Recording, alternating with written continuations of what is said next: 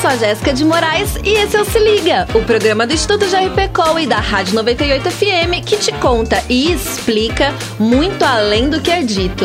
Não é você que vai ficar de fora, né? Quer uma dica? Se liga! Se Liga, se liga. 98, se liga! E vamos de mais uma palavra que parece, mas não é, do nosso vocabulário paranaense. Você já ouviu falar de penal?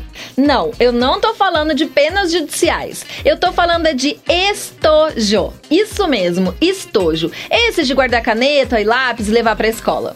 Muito falado em Curitiba, a história por trás da palavra parece ter nascido no período colonial, quando as canetas eram penas de aves e tinteiro. Por isso o termo penal. Agora parece que tudo faz sentido, né? Isso nos faz pensar que uma palavra pode significar mais de uma coisa e que por isso é fundamental analisar todo o contexto da mensagem que você recebe. Uma palavra não é só uma palavra, ela é uma mensagem que precisa de atenção e cuidado na hora de interpretar a intenção do locutor. Assim a gente evita cair numa cilada, entender algo errado e pior, passar a informação errada adiante. Se Liga, se liga. 98, se liga!